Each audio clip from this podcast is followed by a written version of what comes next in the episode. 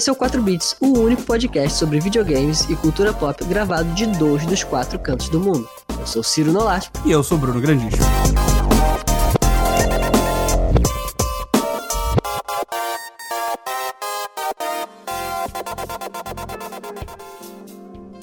Cara, essa semana é loucura total, maluquice. É, teve Game Awards, teve a Disney anunciando tudo que você sempre sonhou, menos uma série do Boba Fett. É, cara, teve tudo. Essa semana foi uma loucura e a gente nem ia fazer mais 4 bits normal, mas teve tanta coisa que o Ciro falou: Bruno, a gente tem que falar, a gente precisa, o povo precisa saber do que a gente, da nossa opinião, Isso. porque né, tem pouco podcast que fala sobre cultura pop.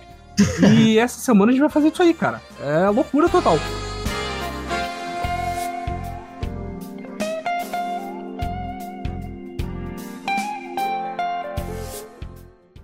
E Bruno, é interessante o lance porque, né, a gente só tava gravando Star Beats e aí eu falava, Bruno, em algum momento a gente vai ter que gravar Star Beats em concomitância com o episódio normal, porque senão a gente só vai falar de Star Wars. E vai acabar o Mandaloriano daqui a pouco, então é bom a gente se acostumar. Mas aí com uma reunião dessa, a gente vai. A gente viu que o Star Beats não vai acabar nunca. Exatamente. Se a gente for ficar falando só de Star Beats, a gente não fala mais de videogame, não, não conversa, não tem essa nossa conversa semanal. Então a gente vai se acostumar a gravar os dois, né, semanalmente, não todas. E vamos começar hoje aqui para falar dessa coisa aí, dessa, Loucura. dessa quinta-feira, tipo, do milagre, que é, tipo, reunião da- de, de investidores da Disney. A gente tem também o Game Awards, aconteceu no mesmo dia e foi um caos. Eu botei um olho focado em cada lado, que nem um, um camaleão, para ver os dois eventos. Dividi a telinha do celular. Uma eu tava vendo o Twitch, vendo o Game Awards. O Twitch não, que a transmissão dele é uma merda pro celular, então eu coloquei o YouTube vendo o Game Awards e embaixo tava o Twitter só atualizando as coisas da Disney, né? E, tipo, não que eu me importe, mas na, no, no dia anterior também lançou o Cyberpunk, então, caraca, foi, foi tipo assim, overdose do que não aconteceu o ano inteiro de entretenimento, aconteceu num dia só. Então vamos lá, cara. É, começando pela reunião de investidores da Disney, que é o nome mais chato do mundo. Assim, é, tá, tá pra existir uma parada mais branco milionário americano do que a frase reunião de investidores da Disney. É, cara, a Disney ela sempre teve esses eventos grandes, né? Que são pro público, né? Como a D23, a Star Wars Celebration. Ela ocasionalmente apareceu na Comic Con da de San Diego pra falar e fazer grandes anúncios. Só que esse ano, porque né, existiu um negócio aí, um pequeno negócio chamado pandemia que matou gente pra cacete e ainda está acontecendo, é, não teve nada disso. Então a Disney resolveu meter o louco. E, cara, foi basicamente. Ela, tipo, todo mundo sabia que ia acontecer essa reunião de investidores. Normalmente se anuncia alguma coisa quando tem alguma carta na manga grande, né? A gente viu, por exemplo, a reunião de investidores da Warner, que foi umas duas semanas atrás, no qual a Warner anunciou que todos os filmes dela de de 2021 vão sair tanto no cinema e no mesmo dia no HBO Max. É, já foi, por exemplo, um desses anúncios grandes que se faz nesse tipo de, de evento. Então a Disney resolveu fazer nesse evento de quatro malditas horas e meia. Ela mudou um pouco, ela falou muita coisa para investidor, né? Que ah, estamos crescendo, estamos expandindo, é, vai ter. A Disney domina basicamente hum, 70% da cultura pop hoje em dia, mas também vamos anunciar coisas legais para o grande público. E aí eles chegaram já falando que não, a gente vai ter nos próximos anos 10 produções da Marvel, 10 produções de Star Wars e 15 produções da Pixar e 15 produções da Disney Studios. Não vai dar tempo da gente falar de Pixar e Disney Animation Studios, porque senão a gente vai ficar falando sobre a Disney por outras 4 horas ou se bobear mais tempo. Então hoje, essa semana, a gente vai focar nos grandes anúncios que tiveram de Star Wars, da Marvel e depois a gente vai falar do Game Awards. Então, Ciro, começa aí, vamos falar de Star Wars. Pra variar.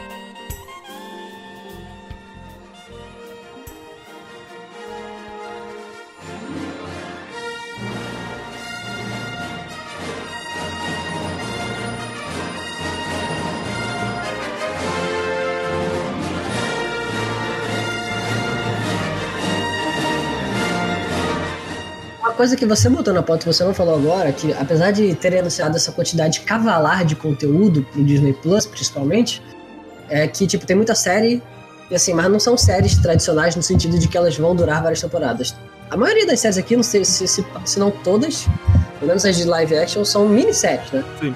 É bom que dá pra focar, dá pra fazer uma história fechada, você não precisa se preocupar em encher linguiça. É, e também es- explica por que, que eles anunciaram, tipo, 10 de Star Wars, sabe? É. Porque vai ser uma por ano, sabe? Não vai ter. Não vai ter Star Wars todo dia uma série nova, sabe? Não, isso é muito interessante como é um sinal dos tempos mudando, do tipo de produção mudando. Porque agora, como todo mundo tem a sua plataforma de streaming, fica muito mais fácil você é, ditar a sua própria forma de trabalho. Você não tem que se dobrar a um raciocínio de, de produção que já está estabelecido há décadas. Você não tem que fazer um tipo de filme que vai ter. Que nem quando você pensa em YouTube, tem que fazer um tipo de vídeo que vai ter um engajamento maior. Uhum. Você tem que fazer. Tinha que fazer um vídeo de um, um filme de um tipo de, de produção, de um tipo de construção, né? Cinematográfica, de um jeito que vai aparecer no cinema, que vai chamar mais gente.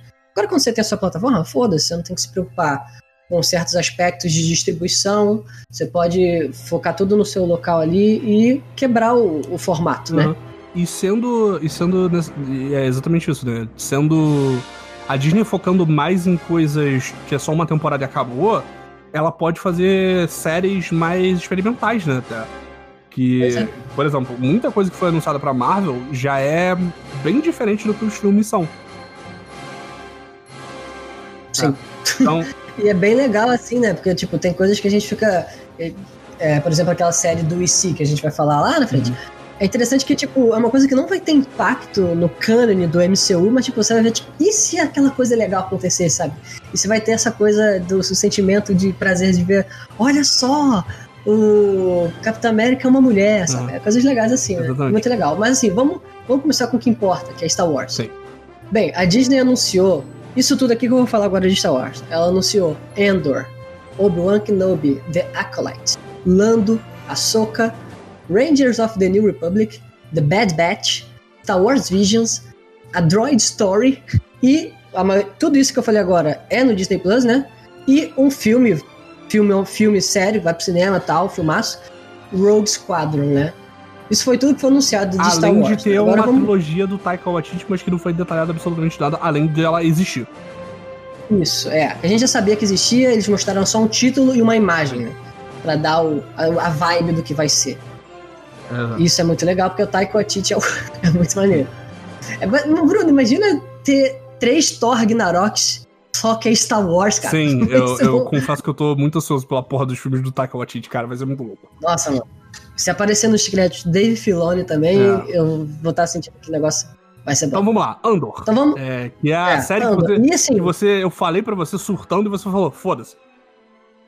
não, porque assim, é, tem muito personagem de Star Wars, né? Uhum. E todas as séries começam né, com Star Wars. Então é Star Wars, dois pontos, Andor. Falei, "Cara, quem é Andor? Aí tu falou, ah, cara, é aquele personagem do Rogue One. Aí quando tu fala assim, tipo, tu não tá iniciado na história, ou na.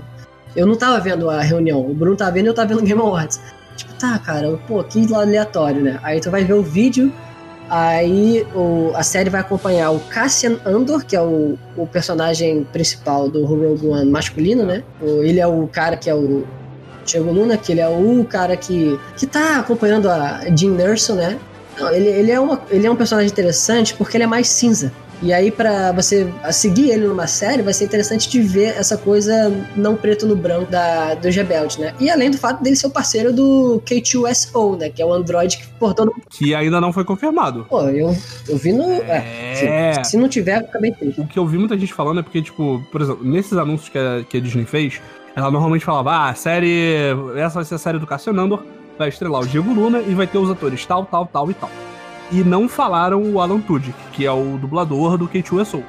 O que fez muita gente considerar que talvez é, essa série se passe antes do K2SO é, e do Cassian se encontrarem e o K2SO ser reprogramado pra ajudar ele. Ah, ia ser legal também.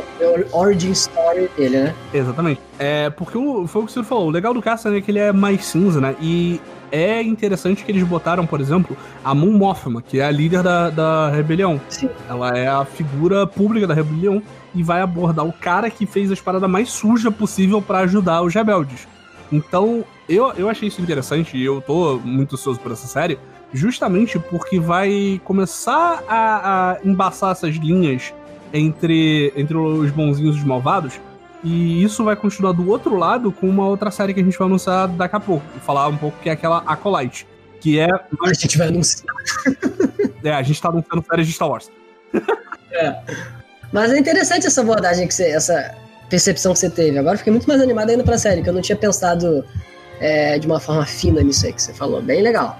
E foi nessa, no vídeo trailer né, dessa série, que não foi o trailer da série, foi o trailer da produção, das entrevistas, né? Uhum.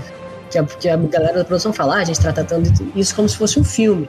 Aí tu vê eles construindo as, as máscaras de alienígenas e tal, tipo, e falando, não tem diferença nenhuma pra uma produção de filme. Só a diferença é que tem 12 horas. Uhum. Vão ser 12 episódios, né? E é óbvio, já que a gente sabe é, o, fi, o, a história do, do Cassian no Rogue One, né?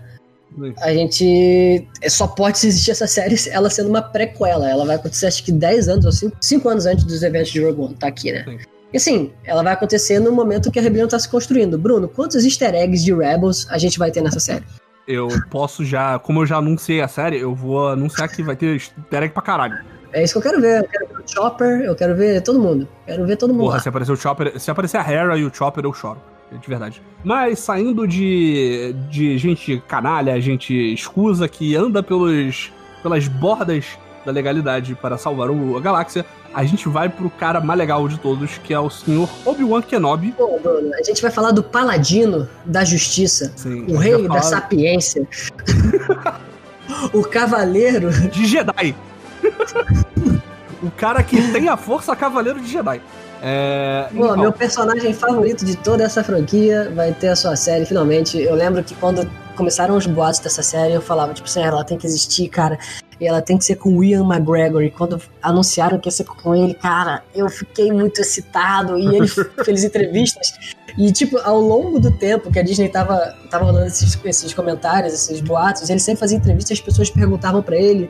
Ele tinha que falar. Aí ele falava, né, depois que anunciaram que ia ser ele. Porra, cara, eu fiquei anos falando, ah, não sei de nada, ninguém me contactou. E eu tava querendo falar com você Obi-Wan de novo. É. E agora eu posso dizer.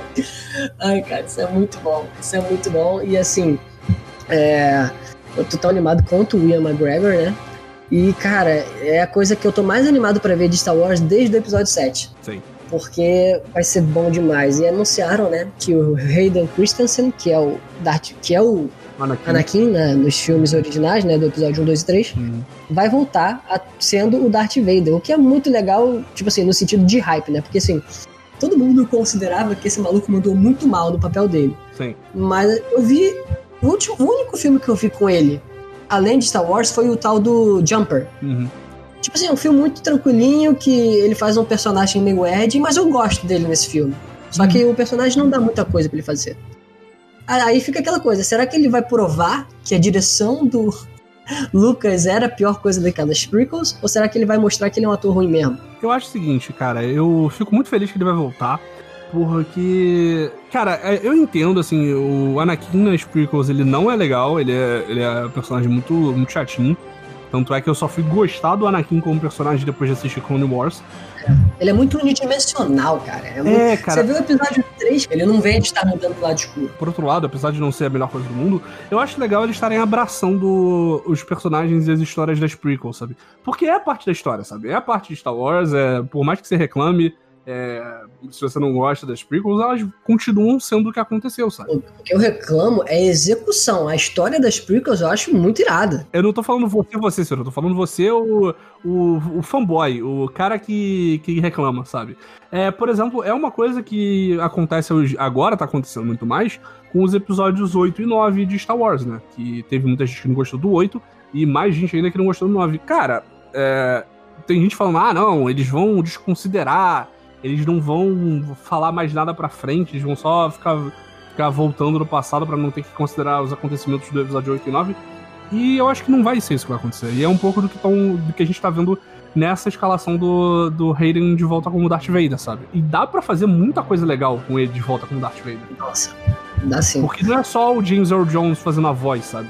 A gente pode botar o Ana- ele pode botar o Anakin como, como tipo, Padawan, o Anakin antes de É, estar vestido de Darth Vader, sabe? Tem várias coisas que podem fazer. eu quero muito flashback, Bruno. Nessa série. E uma coisa que eles já, já deram a entender nesse anúncio é que os dois vão sair na porrada. Porra, E, Porque- cara, uma batalha dos Obi-Wan contra o Darth Vader no qual filmado hoje em dia, com as técnicas de filmar luta hoje em dia, vai ser muito maneiro. É, vai ser o equivalente à cena do Boba Fett, né? No, no episódio. No episódio que ele pegou a armadura de volta, né? Exatamente. Não, porque assim, uma coisa que limita essas produções anteriores às, aos filmes originais são as falas que os personagens têm um com o outro, né? Uhum. Por exemplo, pô, o pessoal hoje em dia vê Star Wars fala, pô, como é que o Obi-Wan não reconheceu o R2D2? Como é que o Yoda não reconheceu o R2D2? Aí você só sabe disso se você for ler livro e tal. Teve um livro que saiu agora recentemente. É, o Império Contra-Ataca sobre algumas perspectivas. Aí tem uma uhum. história que é o momento que o Yoda vê o Luke em, em Dagobah e tá pensando, sabe? Aí ele pensa, ah, ó, o R2D2 ali, eu tenho que manter a calma que eu não posso dar claro pro Luke nada que aconteceu antes. E eu espero que o R2D2 tenha tido a memória apagada para ele não lembrar de mim, sabe? Pô, Sim. Mas você vendo o filme, você fica, como é que ele não conheceu o R2D2, sabe? É, dá pra entender, né? O negócio quando criam um filme falando dos períodos anteriores, eles querem trazer coisas que você conhece. Então bota o R2D2 lá e depois fica difícil de explicar porque o personagem Sim. não reconheceu ele nos filmes é, cronologicamente mais na frente, mas anteriores na cronologia do mundo real. Né? Sim. É, mas agora, Obi-Wan Kenobi, todo mundo já está eriçado com essa série. É. E é legal que o, o Obi-Wan Kenobi, o Obi-Wan Kenobi não, o Ian McGregor, ele é uma máquina de hype, né? Sim. E aí ele falou, tipo, cara, vai ser muito legal poder atuar com o Hayden Christensen mesmo, porque assim, é, eu gosto muito dele e tal, e você vê que a relação deles dois, enquanto pessoas, é parecida com a relação dele, do Obi-Wan com o Anakin, que eles são muito parceiros, sacou? Posso fazer um parênteses de cortar foda e fazer um parênteses muito legal? Uhum. Sabe quem também é muito amigo do Hayden Christensen? Uhum. A Rosário Dawson. Sério? Eles conhecem desde, tipo, criança, eu acho. Alguma coisa assim, eles, eles, tiveram aula juntos e tal. Caraca! Tem várias fotos deles dois, tipo, abraçados e tal. E aí, tanto é que quando anunciaram a Rosário Dawson, fizeram várias montagens, que só pegaram foto antiga dos dois e redesenharam por cima com o Anakin e a Ahsoka. Caraca, velho. Inclusive, fica aí, Ciro. Será que a Ahsoka vai aparecer nessa série? Ela pode, né? Ela pode aparecer, porque a gente sabe que no Rebels ele toma conhecimento de que a Ahsoka tá viva também, né? Então. Uhum. E aí vai ser muito legal. E só para finalizar do Obi-Wan, é uma coisa que a premissa da série que eles anunciaram é que, tipo, que acontece 10 anos depois da, da vingança do Sith, é que não sei se foi o McGregor que falou, alguém falou que a premissa é somente em ser um Jedi você já não tá seguro na galáxia. Então vai ser uma coisa, tipo, bem legal, assim, uma tensão bem grande. E agora, seguindo adiante, essa série que a gente vai falar agora, que é a que eu tava brincando, que é o outro lado dessa coisa de embaçar um pouco as linhas de quem é bom e quem é malvado. Essa eu acho que é uma série que talvez a gente veja por mais tempo, porque é a Star Wars The Acolyte, que é. Eu não sei nem como é que eu traduziria Acolyte, Acólita? Não sei. É. É, é, mas basicamente ele é baseado nessa, na Era da Alta República, que é uma era que já estão falando mais em Star Wars, mas mais em livros e quadrinhos. É, agora, se você for ler as coisas novas que estão lançando de livros em quadrinhos de Star Wars, são todas focadas nessa era da Alta República, que é o, a era que vem antes da era do, do, de todos os filmes que a gente conhece. Então, essa é uma, é uma época que se é uma era que se passa 600 anos antes do, da ameaça fantasma, que é quando os Jedi estão no topo da sua, do seu poder e da sua influência. E essa série que vai ser liderada pela, pela diretora da, de boneca russa, a Leslie Headland, eu não sei se estou falando certo. É, ela vai ser focada. É, ela vai ser focada numa personagem feminina e focada pela primeira vez numa série live action, numa coisa live action de Star Wars, em uma personagem do lado sombrio da força, pela primeira vez. Então, eu não acho que vai ser uma série que vai mostrar uma pessoa chacinando do Jedi e rindo disso. Eu acho que vai ser justamente essa coisa de mostrar pelo lado dos dos Siths e das pessoas do lado sombrio da força, como elas acham que elas estão corretas nesse conflito. Então, eu acho que vai ser muito interessante. E aí o Ciro fez uma anotação aqui que eu tô muito bolado e eu precisava te perguntar essa porra, cara. É muito legal, né? Eu não, não, não, isso não é verdade, é? Então, deixa eu falar disso. É interessante você falar, a gente tá colocando os diretores, porque o diretor, a gente saber quem é, já diz um pouco de como vai ser a abordagem da série, né? A Leslie Headland, ela foi a diretora do Boneca Russa. Para quem viu Boneca Russa, sabe que é uma série, tipo, é, com abordagem feminina e você colocar essa mulher na série demonstra que, é, que ele tá colocando um, um, um, statement. Como é que a gente traduz o statement? Uma afirmação uhum. política de que, tipo assim, isso é uma série é, com abordagem feminista. Isso é muito bom porque Star Wars ele é conhecido até, agora, até a última cronologia, até a última é, trilogia, por ser uma série que quase não representa mulheres, né? Pelo menos é nos filmes. E tanto que tem a piada, até no, no Family Guy, né? Quando eles fazem o Star Wars dele, quando aparece uma personagem mulher, ela fica putaça, sabe? Que essa mulher aí? Porque, né, enfim. É, e aí que essa, essa, essa mulher fez a boneca russa, e no boneca russa a gente tem a personagem principal, que é aquela mulher que eu não sei o nome dela, uma atriz muito boa. Uhum. Que a gente só segue ela, e todos os personagens homens, tirando o segundo protagonista que aparece depois, são três ou quatro caras que são parte da produção da série. Eles aparecem fazendo vários personagens diferentes e você não percebe que são os mesmos caras. Eles aparecem sendo os, os, os companheiros de trabalho da mulher, os caras que aparecem no bar, é, no, na conveniência zoando tudo, os caras que aparecem em qualquer evento, são, eles fazem personagens diferentes. E são os mesmos caras. E você não percebe, porque não interessa. É basicamente falando, tipo assim, o homem não importa, sabe? O que importa é a produção. Tá mostrando como o homem pode ser tão invisível quanto a mulher, sabe? Em alguns lugares. E vai ser bem Cara, legal. Eu, eu continuo incrédulo com isso. Eu preciso rever Boneca Russa só por causa disso. É muito maneiro isso, cara. É muito maneiro. E vai ser, é, mas... vai ser legal porque, como você falou, né? A Alta República ela tá sendo explorada na, nas coisas mais nichadas, tipo. É, tipo, livro principalmente, né? Colocar essa era finalmente na tela vai ser bem legal. Sim. O que faz, me faz pensar se a gente não vai ver algum filme nessa época da, da Alta República. Mas enfim, isso é papo pro outro. É assunto para outro dia. Tem que se segurar, né? Sim, porque senão, meu Deus do céu, a gente não tá nem num terço do negócio. Mas é. vamos lá. É, outra série que foi anunciada foi a série, uma série limitada, né? Nesse esquema de vai ser uma, uma única temporada disso, que vai ser uma série do Lando, nosso querido Lando Calrissian. É, não foram dados muitos detalhes, o que é um pouco preocupante, porque não foi anunciado quem vai ser o Lando nessa série. Se Nossa. vai ser o Donald Glover, se vai ser o Billy de Williams, que é o Lando, o se forem os dois, cara, com flashback. Eu quero que sejam os dois. O, meu, o sonho de todo mundo é que sejam os dois. A teoria geral é que eu, vai ser o Lando velho recontando as histórias dele novo, como a gente viu em solo, porque tem uma cena que ele tá gravando a Carisian Chronicles, eu acho que é o nome do, da série que, que ele, que, ele tá, que ele tá falando, sabe? Então eu acho que pode ser alguma coisa assim, mas o que me deixou um pouco. Tipo, ao mesmo tempo eu tô muito feliz, principalmente depois de, de ler a descrição, porque nesses anúncios alguns passavam os trailers e outros passavam mais um. Era um conceito, era mais é, cenas que não são de Star Wars, de outros filmes, mas para dar a vibe que eles querem passar nesses anúncios. E eu não sei se você chegou a ler sobre isso, mas a do Lando era mostrando cena de. cena de é, cenas do Lando com o Donald Glover enquanto tocava a trilha sonora de Cowboy Bebop. Que isso, cara, que irado. Então, se a vibe é Cowboy Bebop de Star Wars, eu, eu tô aqui aplaudindo de pé e eu quero muito isso. É. E que vai ser produzida pelo cara, pelo Justin Simien, que ele é o criador, ele é o produtor de Dear White People, que é uma série que Nossa, eu preciso é. ver. E falam que é muito boa, mas eu ainda não vi ainda. É, eu vi a primeira temporada e comecei a ver a segunda. E é muito bom mesmo, assim. É tipo, é bom pra gente que não é negro, você uhum. sente um pouco o que quer ser, sabe? Porque é, um bom entretenimento é isso, de colocar nos, no lugar dos outros. E o Dear White Sim. People faz isso muito bem. É muito bem. Você aprende o quanto então, você é racista e não sabe, basicamente é isso. Sim. Então estou muito curioso. É, Lando é um dos melhores personagens.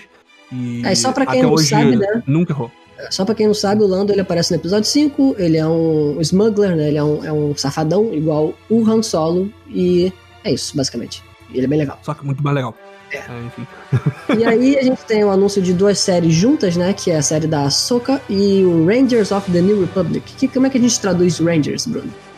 De patrulheiros da Nova República. É, então, que eu acho que agora o Dave Filoni se ferrou. Tipo, se ele não gosta de atuar, provavelmente ele vai ter que atuar, porque basicamente é a série dos policiaizinhos que a gente vê no, no mando, né?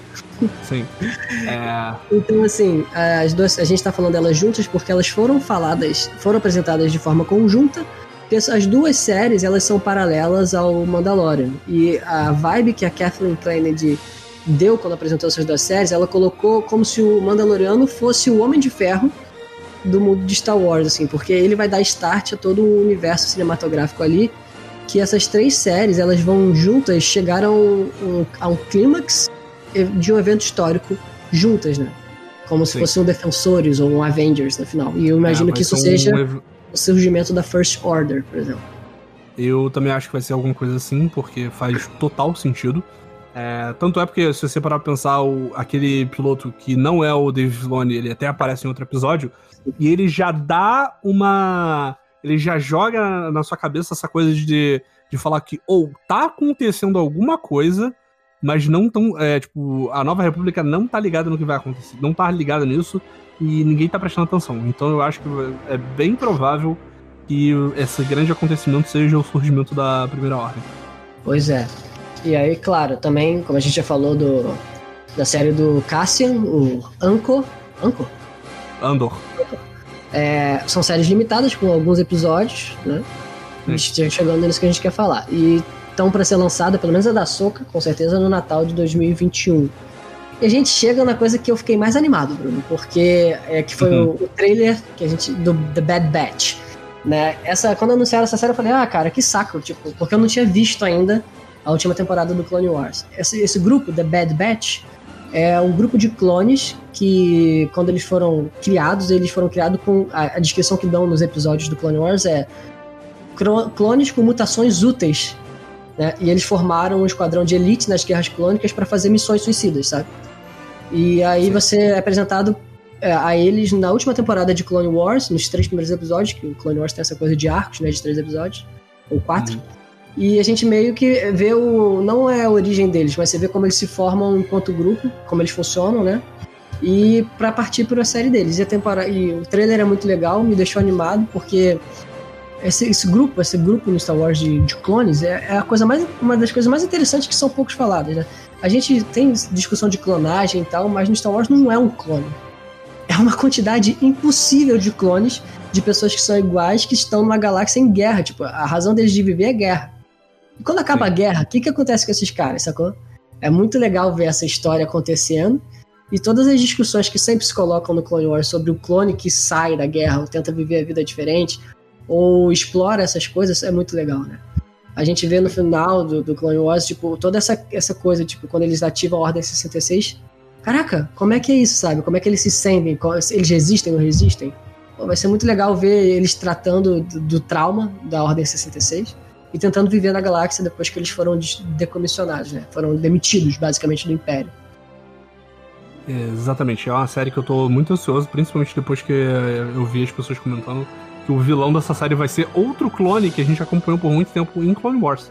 É. E é o Commander Code. Pois é. Então, se você assistiu Star Wars, você sabe que alguns clones eles são mais, mais próximos do seu coração. É, saudades Fives.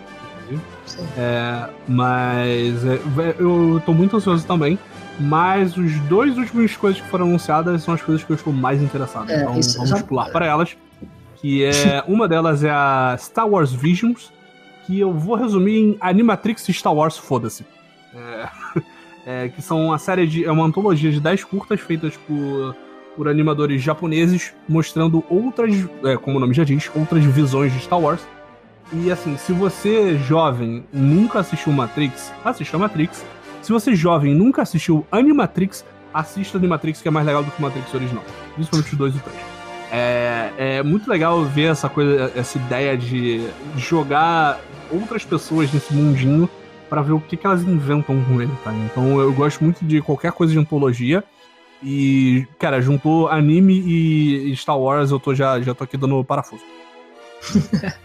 e ter, terminando, que foi o que eu tive um faniquito muito, muito divertido. Minha esposa achou que eu tava tendo uma, uma taquicardia é, com o anúncio. E aí eu falei pro Ciro e o Ciro me respondeu: foda-se. É, que é Star Wars Rogue Squadron é, que é um filme que vai ser dirigido pela Perry Jenkins, que você conhece de Mulher Maravilha, é, que ele vai acompanhar o Rogue Squadron, que é o esquadrão surgido após Rogue One, né, que a gente vê esse, esse esquadrão da, da rebelião sendo formado. E o Rogue Squadron, ele é o esquadrão. Ele é basicamente a tropa de elite do espaço de Star Wars. É, ó. E o é, é, o Rogue Squadron tem que falar, né? Que ele foi fundado pelo Luke e pelo Wedge. Ele foi formado basicamente ali quando eles destruíram a Estrela da Morte. Só eles dois sobreviveram ao ataque. Ah, a grande parada do, do Rogue Squadron é isso. Eles são pilotos de, pilotos de elite. Então, basicamente, vai ser Top Gun de Star Wars. E o que é mais legal de tudo desse anúncio é que a Perry Jenkins, ela, ela é de família de. O pai dela era piloto de combate, então ela foi criada nessa cultura de pilotos e como eles se comportam e tal, porque, cara, piloto, ser piloto de um caça é uma parada muito bizarra, sabe? Tipo, não é o emprego mais, mais simples do mundo. Então tem toda uma mentalidade, então justamente por isso que eu tô falando que vai ser o Top Gun do, do espaço. Então ela chegou no anúncio, eh, não passou esse vídeo no anúncio na reunião dos investidores, mas depois ela postou no Twitter falando, basicamente batendo no peito, falando: Eu vou fazer o melhor filme de pilotos de todos os tempos. Isso foi bem hype. Ela chegou e, e prometeu, assim, tipo, nunca vi uma pessoa tão claramente chegar e botar, botar na mesa assim, eu vou, eu vou fazer a parada mais legal de todas. Só que o que é interessante, e o que é a grande interrogação sobre esse filme, é quando ele vai se passar. Porque quando a Kathleen Kennedy anunciou, ela falou que ah, a Perry Jenkins vai liderar Star Wars para uma nova geração. E aí as pessoas estão na dúvida. É uma nova geração só de tipo, ah, vai ser uma nova, uma pessoa nova dirigindo um filme novo, é, que vai se passar na, na época do, da guerra da, da Aliança Rebelde e do Império, ou ela tá falando que vai ser pra frente na linha do tempo, depois do episódio 9. E, e se vai ser depois do episódio 9, o que, que, que vai ser essa ameaça que justifique esse, o Rogue Squadron sem, tá envolvido, sabe? Então, tipo, é uma grande interrogação e não importa onde aconteça, vai ser muito legal. Tem várias perguntas, porque ela, o Rogue Squadron, pelo que eu olhei, ele, ele tá muito ligado ao Luke. Vai colocar o Luke? O Luke vai aparecer além dos filmes? Acho que não. Não. E também, se for pensar, porque assim, no, que eu li, é, o Luke e o Ed são bem importantes ali. Só que o Ed, se eu não me engano, ele morre no episódio 5, né? O Ed não, ele, ele volta, ele aparece até no 9. Ah, então é porque na hora da batalha é muito difícil você ver ele falando o nome da pessoa, lá, lá. Então tá. Mas é isso, né? Vamos ver. Ah, é verdade. É, minha esposa está pedindo para que eu avise que nesse vídeo que ela falou que vai fazer o melhor filme de pilotos de todos os tempos, ela andava de patins e ela terminou o vídeo entrando no X-Wing, cara. Cara, esse vídeo é muito maneiro, cara. Esse vídeo é o vídeo mais hype do mundo. Sim, cara, eu quero ver agora. Ela falou que vai fazer o melhor filme, o meu hype tá justificado. Se ela fazer um trabalho ruim, maluco, tá ferrada. É, agora, Bruno, falando muito de Star Wars, tem, tem duas terços de pauta pra ainda. Vamos falar agora da Marvel. Olha, já tem meia hora de episódio, Ciro. World Premiere. I can't take it anymore!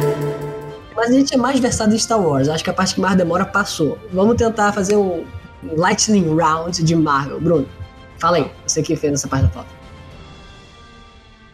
Tá, então, é, eu ia falar que eu acho que eu entendo mais de Marvel do que de Star Wars, mas vamos deixar Porra, assim. então caraca, é, vai tomar do seu cu. Exatamente, Ciro. É, o que é interessante é que, assim, a boa parte desses anúncios de Star Wars, eles estão ou sem data, ou é no final de 2021, ou é 2022, para frente. Então, se 2022 vai ter Star Wars pra cacete, 2021 vai ter Marvel, vai ter super-herói todo dia. É, as pessoas fizeram uma estimativa aí das 52 semanas do ano que vem, 44 tem coisa nova da Marvel. Eu estou muito excitado. Isso é. Exatamente. Isso é óbvio o resultado de 2020, por conta da pandemia, a gente não ter tido absolutamente nada da Marvel pela primeira vez em, eu acho que, oito anos. Tá na hora de anunciar aqui o nosso novo programa, Marvel Beats. Exatamente. É, aguarde e confie. É, assim que começarmos a loucura com WandaVision em janeiro, é, a mesma coisa que a gente está fazendo sobre Star Wars, a gente vai fazer sobre Marvel. Então, Marvel Beats é uma coisa que vai acontecer ano que vem, a menos que, sei lá, a gente não consiga sair de 2020 por algum motivo. Mas a gente vai começar falando de WandaVision, que, como eu falei, estreia em janeiro. É uma série um pouco mais curta do que, do que Mandalorian, são só seis episódios. E o que eu acho muito maneiro dessa série, e é aquilo que a gente tava falando da, da Disney poder brincar um pouco mais com os produtos que ela anuncia, que ela anuncia e que ela produz, é essa coisa porque a WandaVision ela vai ser vai ser uma grande brincadeira barra homenagem com sitcoms, porque não se sabe até agora o porquê exatamente, mas a estética da série vai evoluir de sitcoms tradicionalíssimos, tipo I Love Lucy, A Feiticeira, né, Wink Wink, é, séries em preto e branco, até os tempos de The Office e Modern Family, que são aquelas sitcoms mais modernas. E isso vai estar, tá, de alguma forma, atrelado com a história, que a gente, de novo, não faz a menor ideia de como vai acontecer e o que exatamente está acontecendo, mas ela traz de volta o nosso querido Visão, que a gente viu da última vez sendo cruelmente assassinado pelo Thanos. Duas vezes. Então, exato, duas vezes, eu tinha esquecido disso, ele morreu duas vezes. É, as duas igualmente horríveis. É, e, cara, como o Visão voltou, aonde eles estão, por que, que eles estão presos no mundo da televisão, que show de Truman maluco é esse, por que, que a Scarlet Witch tá, tem dois filhos. É, cara, vai ser um, uma grande loucura e melhor, melhor coisa pra gente começar a surtar com Marvel na televisão vai ser essa série. Estou muito ansioso. Eu acho que eu acho que isso é basicamente eles vão justificar no roteiro alguma coisa para colocar o poder dela de verdade, que é nos quadrinhos, né? Que é de mexer com as probabilidades. Eu acho que vai ser ela tentando entender esse poder aí, que ela não, não tava Exatamente. sabendo lidar, E né? ele vai ter Então- conexões com o filme do Doutor Estranho e o multiverso da loucura, da insanidade. Eu não sei exatamente como vai ser traduzido em português. O que nos faz pensar que talvez a gente veja nosso querido Benedict Cumberbatch, ou Benefits Coordination, em algum momento na série. É, cara, é tanta coisa que. eu- eu- ainda vai ter a Mônica Rambeau, que apareceu em Capitão Marvel. Vai ser muito louco. Aguarde e confie. Vai dar, vai dar bom. É, então vamos ver, vamos ver. E agora a gente também teve mais um trailer da série que eu tô super animado pra ver. Sei lá, eu gosto muito dos personagens, do tema. E, pô, Soldado Invernal, esse ator, mano, que eu só quero que ele seja o Luke porque eu gosto muito dele. Então, The, The Falcon and the Winter Soldier tá anunciado pra março, tá aí chegando, seis episódios também. Vai ser mostrando o legado do Capitão América. Acho que vai ser o Sam aceitando né, esse fardo de ser o Capitão América. Acho que até o final ele vai ser total o Capitão América. No trailer mostra, né, também ele com umas asinhas novas, porque aquelas asinhas dele antes eram muito merda. e vai ter o retorno do Capitão Zimo. Não, Capitão Zimo é só Zimo.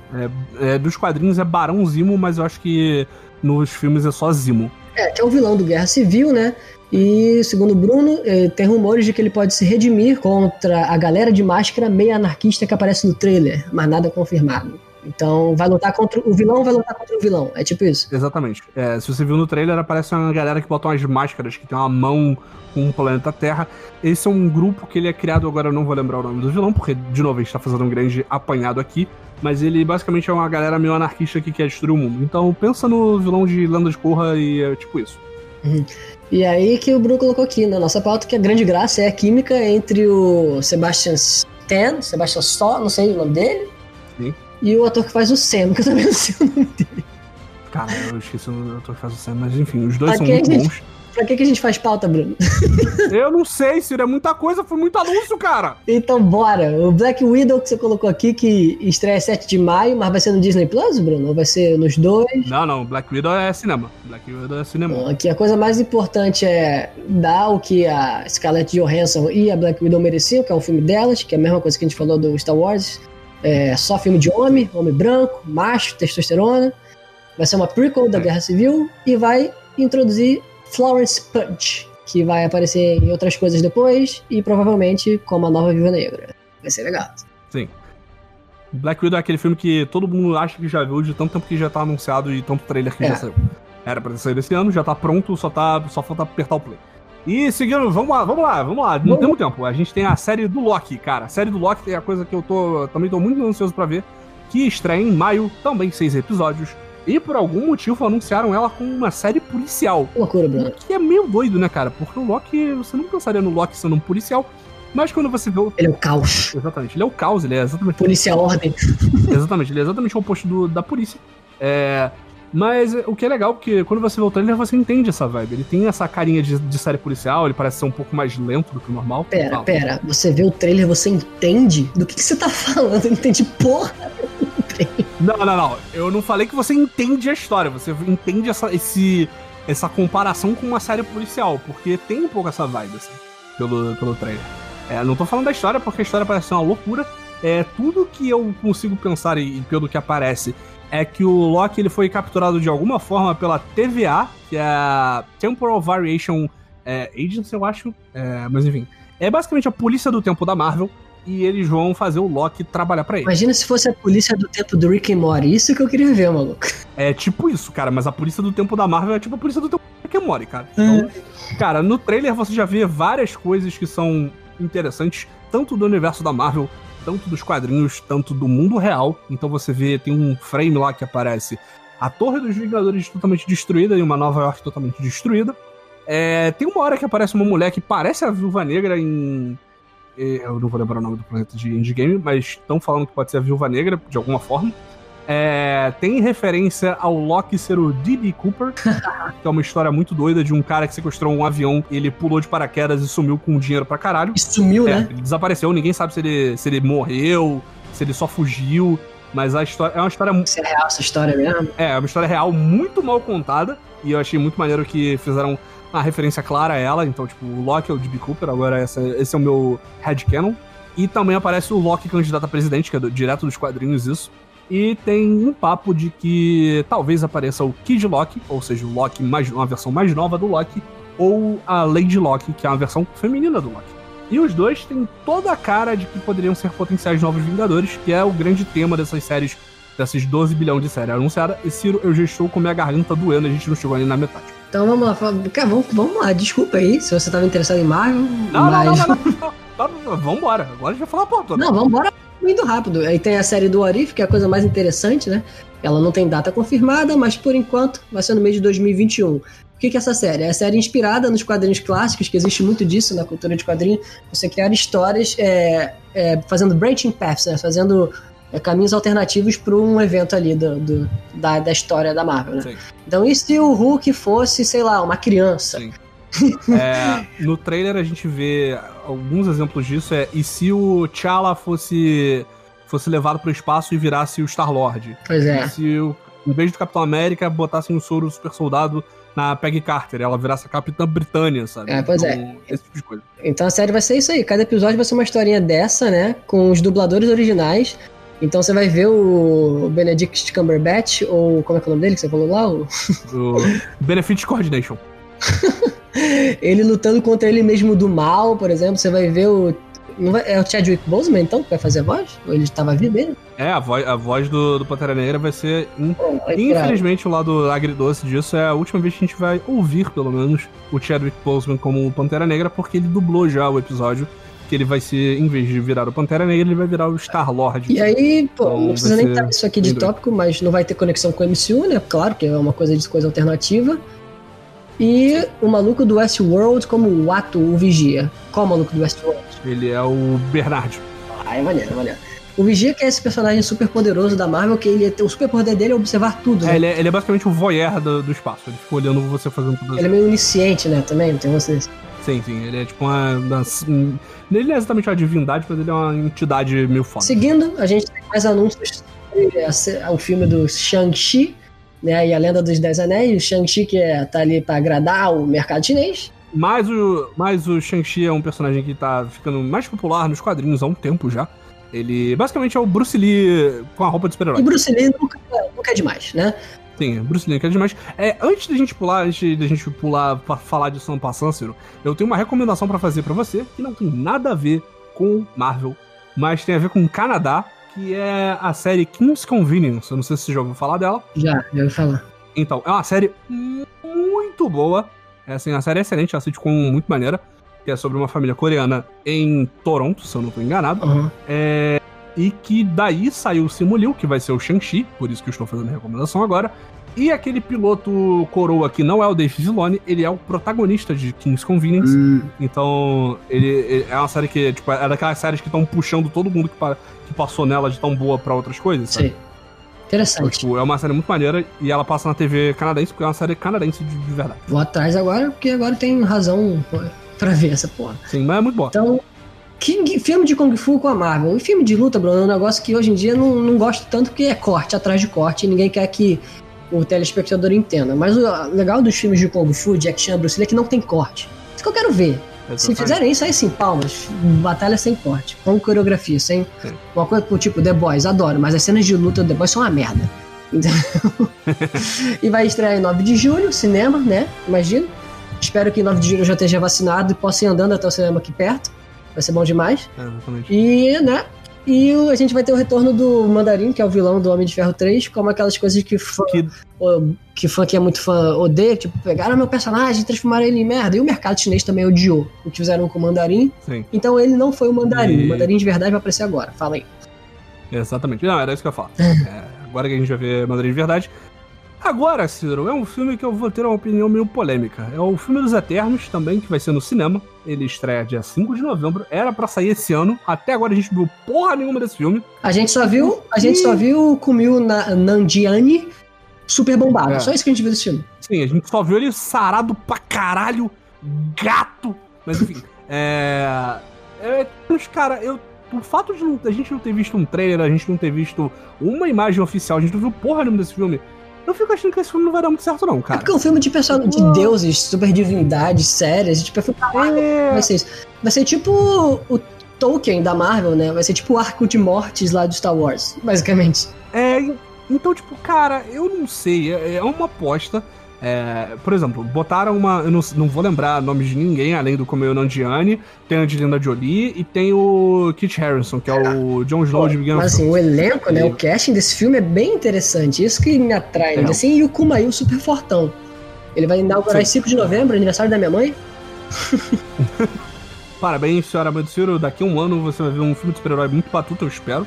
Mas assim, toda vez que eu falei que um filme da Marvel não ia dar certo, eu quebrei a cara. Porque, por exemplo. O que, que você falou de Thor Dark, Dark, Dark, não sei o quê? Dark World. Ah, parecia, parecia legal. Eu falei que parecia legal. Ah, isso você falou. Então eu vou seguir o teu. Exatamente. E eu falei que Guardiões da Galáxia ia ser uma merda. Então eu tradicionalmente tenho opinião. Quando eu tenho uma opinião muito forte sobre alguma coisa, eu quebro a cara. Então se eu tô falando que vai ser uma merda, talvez seja bom. Tá, então vamos seguir. A gente tem a Miss Marvel, né? Que o personagem Assim como o Miles Morales, ele apareceu assim para dar mais diversidade ao casting da Marvel, é, recebeu muito backlash e se provou um personagem super interessante. Ela tá aí como personagem Sim. principal do último jogo da Marvel, que flopou pra cacete, mas fala muito bem dela. É, a história é legal, o jogo em si, em volta, não é tão interessante assim. É no final de 2021, mas acho que a primeira vez que a gente vai ver ela é no filme da Capitã Marvel, né? Não, mas o filme da Capitã Marvel só estreia em 2022. Ah, pô, então legal. Vai ser a segunda aparição dela, a Kamala Khan, uhum. que é a Miss Marvel, uma jovem paquistanesa que é super fanboy de super-heróis e ganha seus poderes de, de, se expandir, né? Meio elástico, é. meio, meio não e tal.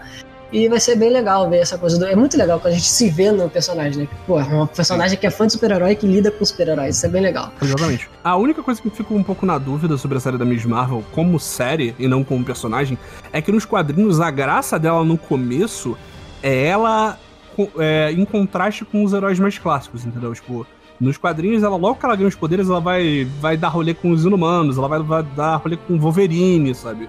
E, tipo, não falaram nada de que isso não vai acontecer, mas é, é, é, o, o, lado interessante, mais interessante dela nos quadrinhos é justamente essa visão mais nova, em contraste com, com o clássico, com o que já está estabelecido. Não sei como eles vão conseguir fazer isso, mas é um personagem que, como o Ciro falou, cara, ele surgiu surgiu meio que por comitê, né? A ideia original era por comitê, mas acabou evoluindo para um personagem muito, muito maneiro. Então também fica aí a dica de recomendação para os quadrinhos e qualquer coisa que tenha a Miss Marvel, a Kamala Khan, vale a pena dar uma conferida. Mas como é que tu não sabe como vão fazer isso? Tem 10 anos de história do cinema aí pra ela poder explorar, já, já justifica ter quadrinho dos heróis, justifica ter tudo. Talvez ela não vai interagir com os tradicionais que eles acabou o contrato. Uhum. Mas, pô, ela pode interagir com o Doutor Estranho, com o Homem-Aranha, pode interagir com uma parte de gente. Sim, eu espero que isso aconteça. Só não sei se vão conseguir chamar essas pessoas pra aparecer no episódio da série. Mas enfim. Pois é. Série do Hawkeye, cara, Hawkeye é um personagem que eu gosto muito dos quadrinhos. Eu não sou tão fã assim do Jeremy Renner como Hawkeye mas essa série vai ser a adaptação quase que direta de um arco de quadrinhos muito bom é, do Matt Fraction, que é uma história que vai ser uma história de Natal, pelo que vazou de gravação que essa série está sendo gravada agora, e vai ser sobre o Hawkeye treinando a Kate Bishop, que é a nova Hawkeye, né, que vai ser aquela aquela menina que eu nunca lembro o nome, Hayley alguma coisa. Steinfeld. É, Hayley Steinfeld, ela vai ser a Kate Bishop. E, cara, é, o legal dessa série é justamente o quão em escala menor ela é. Porque, tipo, é o Hawkeye lutando contra mafioso que. É, lutando contra agiotas russos. Essa que é a vibe da, da série. Então, tipo, é, é, basicamente mostrando o quão loser o Hawkeye é e ao mesmo tempo quanto ele tem que se importar pelas pessoas. Você falou que vai ser no final de 2021? É, vai ser no final de 2021. Eu não lembro se eu falei, se eu não falei, eu falei agora. E, cara, eu, enquanto fanboy do Hawkeye dos quadrinhos, estou empolgado. Eu acho que essa série basicamente é a Disney falando: olha só, a gente escolheu esse cara porque a gente acredita nele, vocês estão falando mal dele, eu vou fazer uma série só pra ele, pra provar pra vocês que ele foi um, uma, uma boa escolha de elenco e vocês vão tudo tomar no cu. Sim, acho basicamente que... Ah, rapaz, meu Deus do céu, ainda tem coisa pra caralho. Vai, vai, vai. Doutor Estranho, Universo da Loucura, Insanidade e Confusão. Se fosse nome traduzido, acho que tá perfeito. Sim. Março de 2022, dia 25 de março. Eu adoro o Doutor Estranho, adoro o Benedict Cumberbatch. Como é que é? Benefit Credential. o grande macete pra você lembrar o nome dele é qualquer palavra que começa com B e a segunda palavra começa com C, você consegue falar. Se você falar, tipo, pensa assim. É, Boomerang Chihuahua, você já tá falando o nome dele. Tá bom, série com Believe Cucumber, né? Sim, exatamente. Vai ter a Feiticeira Escarlate no elenco, vai ter... Confirmaram American Chavez, quem que é isso aí? Não sei, pode confirmar. né? É, a América Chaves, ela é um personagem que ela é muito importante pra essa parada de multiverso, multidimensões. Ela é um personagem de um outro de universo, ela tem poder de pular de dimensões para de uma dimensão para outra. Ela vira uma versão mais nova da Capitã América e claramente se ela tá aí, filho, vai ter Jovens Vingadores no futuro. Tá. E ela e essa- esse filme também vai ter conexão com o novo Homem-Aranha, apesar do Homem-Aranha sair em 2021, então vai ser uma loucura. É, eu acho que essa série vai ser, tipo, a gente vai ver WandaVision, vai ver Homem-Aranha 3, que tá confirmado o Dr. Octavius, o Alfred Molina, o Tobey Maguire, o Andrew Garfield, a Emma Stone. Eu tô, eu tô um pouco preocupado com o filme do Homem-Aranha, Bruno, mas se tudo der. Cada, cada situação que rola, eu fico mais preocupado com o filme do Homem-Aranha. É engraçado que virou meme, né? Fulano tá confirmado. Inclusive, Ciro, eu acho que é hora da gente anunciar que a gente também estará no filme do Homem-Aranha. Muito bom. E aí eu acho que a série vai ser tipo assim, não, gente, vocês viram isso tudo até agora, vamos explicar. Eu acho que essa série, esse filme do Doutor Estranho vai ser o ponto de explicação pros próximos 10 anos da Marvel aí. Sim. Thor Love and Thunder, Thor Love and Thunder, se for metade do que foi o Thor Ragnarok, que no podcast do Peter eles falam que é o melhor filme do mundo. se for igual, né, cara? Tem aqui o tópico da pauta que tá dizendo vai tomando com essa pauta não acaba. Exatamente, é muito importante. Deixa eu marcar. 6 de maio de 2022 e o vilão vai ser o Christian Bale. E uma coisa que eu queria, que eu não sabia que eu queria, é ver Christian Bale quanto vilão da Marvel, que vai ser o, Go, o Gor, ceifador de deuses. Pô, isso pra ser vilão de Thor é bom demais, né? Pô, Sim. então beleza. E vai ter, vai ter Jane Foster como Thor, vai ter Star-Lord, vai ser as Guardians of the Galaxy 2, Ciro. Vai ser uma loucura. Pô, vai ser muito bom, vai ser muito bom. E vão ter a redenção aí da Padmé, da Natalie Portman na Marvel, coitada. A menina vai em franquia grande só pra se ferrar, coitada. Vamos ver se ela agora tem a redenção dela aí. Exatamente. E o Pantera Negra 2, que é uma nota meio triste, né? Vai inaugurar dia. Vai inaugurar. Estrear dia 8 de julho de 2022. Felizmente, com a morte do Chadwick Boseman, não teremos ele quanto Pantera Negra. Então, T'Challa não vai ser recastado, não vai ter um. Chamar outro elenco pra fazer o T'Challa. O T'Challa morreu na, na MCU. Sim. Até aquela coisa, aquela coisa escrota de explicar como ele morreu off-camera, né? E, tipo, todo mundo esperava que a Shuri, né, a irmã dele, fosse se tornar a próxima, o próximo Pantera Negra. Só que como o Bruno colocou aqui, ninguém sabe o que vai acontecer porque a atriz se, mostrou uma grandíssima escrota.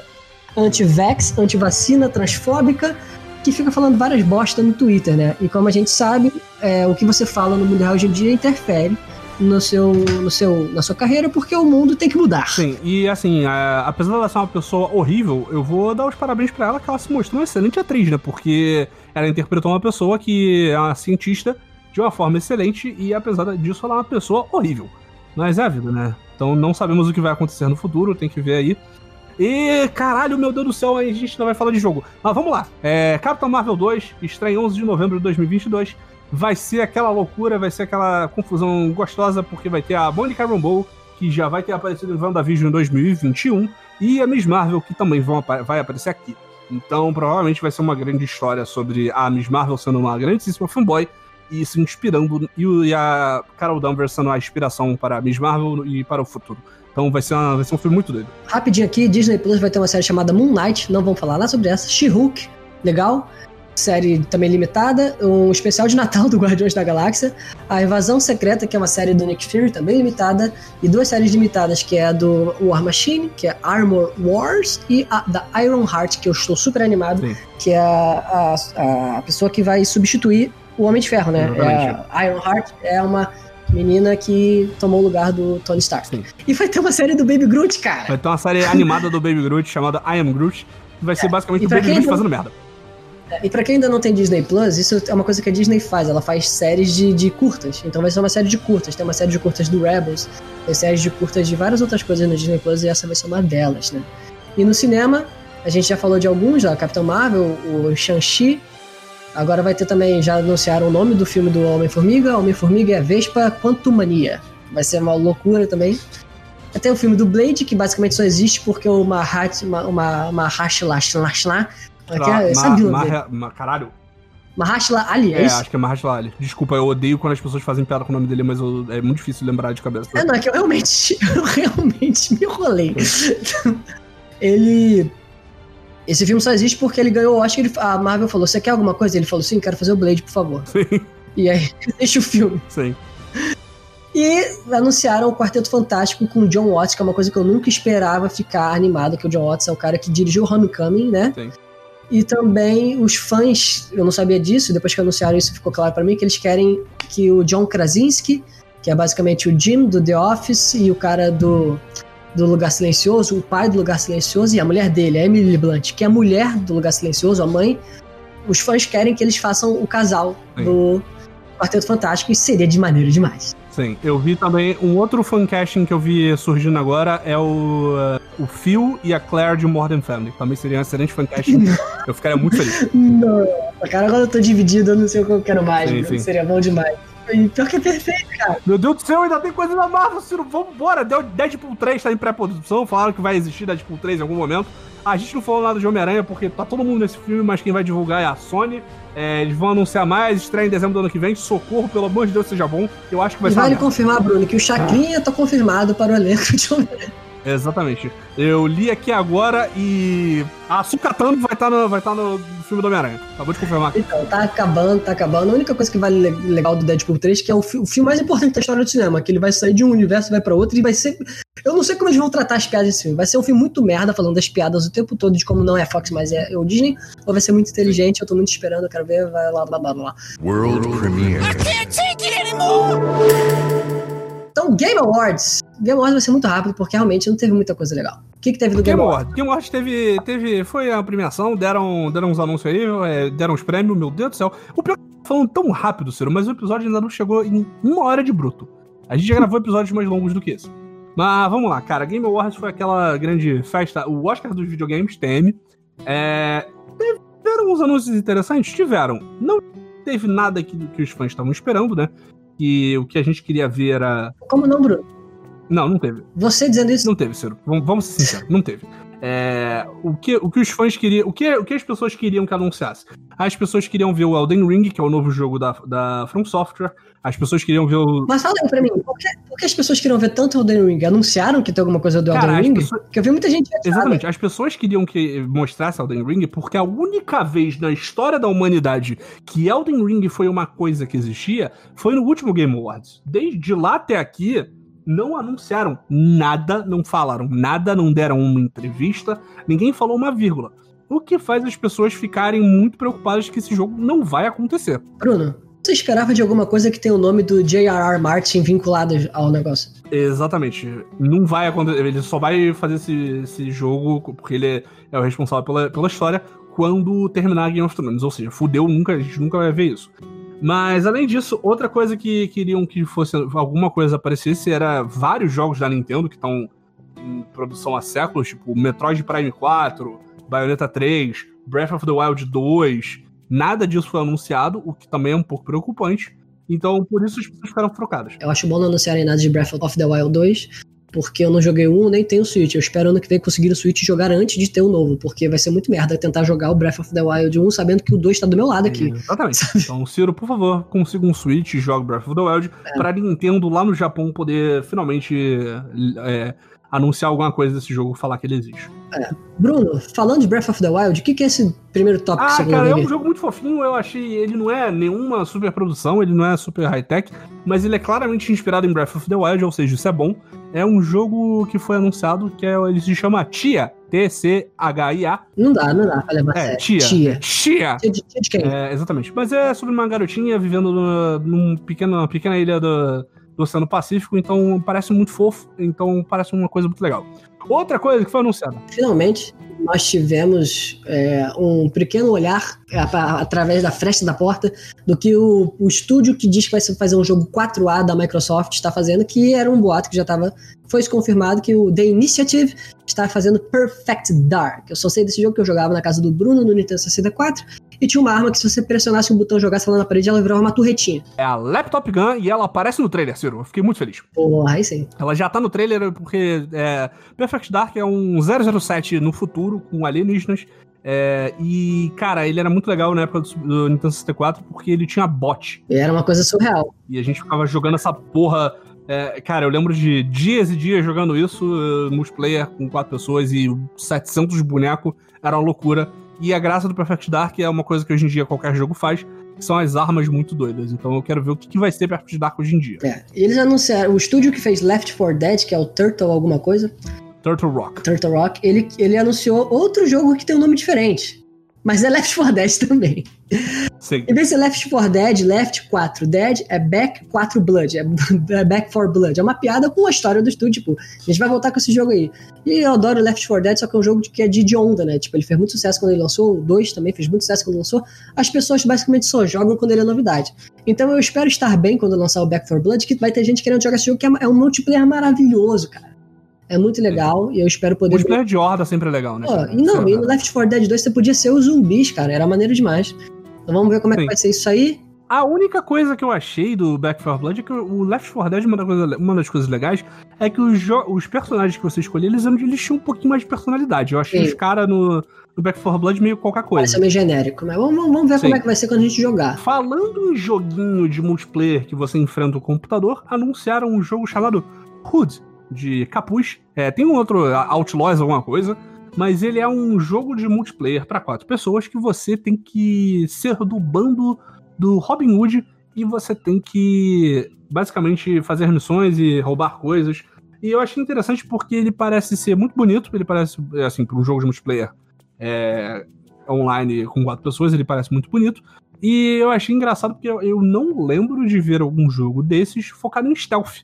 Então, isso pode ser uma coisa muito legal, cara. Hum, legal. Fala do próximo que eu também só vi o trailer assim. É, então, é, The Callisto Protocol, ele é outro jogo que foi anunciado no, no Game Awards, que na verdade é um outro jogo com outro nome. Ele é Dead Space 4, porque o criador de Dead Space, ele saiu da EA, e ele agora falou, eu vou fazer meu próprio Dead Space, e vocês não vão me impedir disso.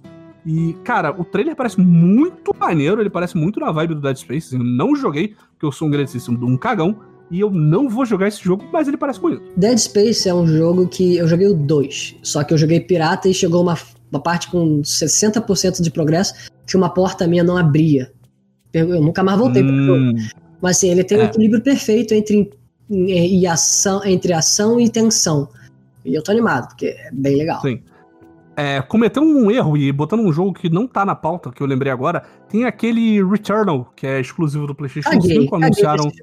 Sério. Eu achei o trailer legal, cara. Eu achei o trailer, ele parece interessante. Eu vou dar uma chance quando sair.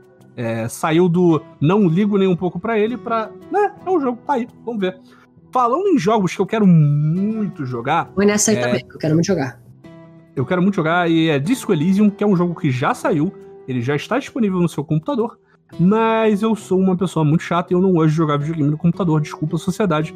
E agora anunciaram a versão para consoles e com dublagem em todos os diálogos, que vai sair em 2021. Então vai ser muito doido, cara, vai ser muito maneiro.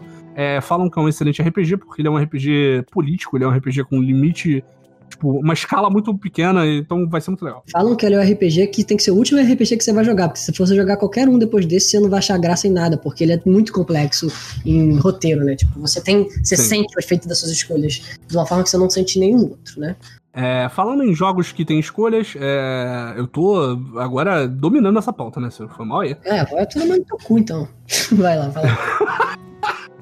Ah, você quer falar do próximo? Eu falo do, do- do meio, você fala do É, último. Tá, vai. Então teve o anúncio do Dragon Age, né? Que é uma das franquias. é, é, vamos, vamos ver, Bruno, se a partir do ano que vem a BioWare sai do buraco de churume que a EA colocou ela, né? Porque essa É, geração que passou, meu amigo, a BioWare, a BioWare levou chute na barriga enquanto ela tava no chão vomitando, porque, tipo, foi Anthem e foi Mass Effect Andromeda, dois jogos que floparam legal. E assim, é, pra, pra você ver a qualidade que no fundo, no fundo, existe dentro da BioWare, porque ela lançou três jogos na última geração, Anthem, que vamos fingir que não existe, Mass Effect Andromeda, que eu já eu cada vez mais vejo pessoas falando que esse jogo, na verdade, não é tão ruim assim. Eu talvez dê uma chance para ele no futuro. Mas o grande surpresa é o Dragon Age Inquisition. Esse jogo é maravilhoso! Exatamente. Então, tipo, contra todos, contra, contra a própria empresa, contra todo mundo, e mesmo com todo mundo indo contra a BioWare, eles conseguiram lançar um Dragon Age muito bom. Então, o Inquisition, ele meio que não conta que foi, tipo, foi no primeiro ano, acho, da geração, então ele ficou esquecido lá atrás, entendeu? É, ele foi tipo 2014, é. ele foi alguma coisa assim, foi, foi bem no começo mesmo. A minha história do Dragon Age, Bruno, eu joguei o Orange, porque você me mostrou, eu joguei bastante dele, só que faz tanto tempo que eu já esqueci de tudo. Eu não joguei até o uhum. final e eu achei muito interessante a profundeza, profundeza, a profundidade dele. Não joguei o 2, todo mundo fala que é uma merda. E voltei no Inquisition, tipo assim, porque muita gente falou, vai ser legal, vai ser legal. E eu fui até o final desse jogo e ele é bem legal. E tem o plot twist do final que eu fiquei, what? O quê? Exatamente. E sem, e sem dar spoilers, mas o trailer ele fala justamente desse plot twist é, do final. E o que eu achei interessante pelo trailer que saiu é que parece que dessa vez você vai jogar com os vilões, ou então tipo, com uma figura mais menos porque ele fala que não vão ter é, heróis, não vão ter profecias, não vão ter, não vai ter destino, vai ser só você e você vai criar a sua história. Então, tipo, parece ter um justamente por quem tá falando nesse trailer, ele dá uma impressão de que talvez se jogue do lado dos vilões. É, vamos ser, vamos ser sinceros, que profecia já cansou pra cacete. Chega de ter Exatamente. obras baseadas em profecias, foda-se. Exatamente. E Ciro, eu vou continuar insistindo no erro. Saiu um, um teaser de Mass Effect e eu quase chorei, porque Mass Effect é muito bom. Cara, vamos ser sinceros que, assim, eu joguei Mass Effect 1 um pouco, meu save, meu save corrompeu, eu perdi e nunca mais voltei. Eu espero. Uhum. Eu sempre quis entrar no mundo de Mass Effect. Eu espero que com o Legendary Edition aí que vai sair eu consiga. Eu sempre me atraí por esse mundo. E eu vi esse trailer, eu que não joguei, fiquei super hypado quando aparece a Liara no final. Exato, cara, porque exatamente. O trailer ele mostra que, tipo, ainda não dá para saber direito qual o contexto, mas a Liara, que é um personagem da trilogia clássica, de uma espécie alienígena que vive para caralho, ela tá ela acha os resquícios de alguma coisa da N7, que é a organização do espaço, a polícia do espaço de Mass Effect, e que é da onde sai o Shepard, que é o protagonista do, do Mass Effect clássico. Então, cara, e eu achei até interessante esse, esse teaser, porque recentemente, para variar, tinha dado uma, mais uma merda na Bioware e tinham saído vários é, desenvolvedores importantes, vários produtores da, da, da Bioware, principalmente muito relacionados com Mass Effect. Então, era uma coisa que as pessoas estavam preocupadas. E esse teaser foi mais uma forma de falar: ou oh, a gente viu que deu merda, mas a gente jura que a gente vai fazer vai fazer Mass Effect e Dragon Age. Então, vamos, vamos esperar. Espero que a BioWare não seja fechada antes disso. É, tomara que saia esses dois jogos. Mas é, temos que ver isso aí. É, esse evento foi basicamente a BioWare falando: ó, oh, a gente brigou com nossos pais, aí falando: a gente vai fazer o que a gente sabe. E foi Dragon Age e Mass Effect. Tem mais Anthem, não. Esquece que o Anthem existe, a gente vai fazer o jogo que a gente entende. É, apesar de o Anthem ter premissas interessantíssimas, eu gostaria que o Anthem desse certo, mas enfim. E, tipo, o nome é Game Awards, a gente não falou de nenhum prêmio. O único prêmio que a gente vai se limitar a falar, porque eu insisti, porque eu amo No Man's Sky. Então, o No Man's Sky estava sendo surrupiado do seu direito de ter um prêmio há muitos anos nesse, nesse evento aí, porque tem alguns prêmios que sempre são os mesmos jogos, né? Tipo, tem o Ongoing Game, que é o jogo continuado, o jogo que continua se atualizando através dos tempos, que basicamente são os mesmos jogos sempre. De, de vez em quando tem o, o Minecraft e tal, mas sempre tem Fortnite e No Man's Sky. E aí que você vê lá, né? O, o, vencedor do Game Awards é. Aí tem todo mundo, a fotinha de todo mundo no Zoom. Aí você vê o Sean Murray, que é o, a, a cara do No Man's Sky, né? O PR, né? O do chefe chef do estúdio. Tipo, quando vinha anunciar, ele já esperando que fosse anunciar que quem ganhou foi o Fortnite, ele tava bebendo no gargalo de alguma bebida. E tipo, e Xenon Sky, quando dá o zoom, no, o zoom na janela do zoom dele, ele tá bebendo ele. Aí você vê ele falando, what?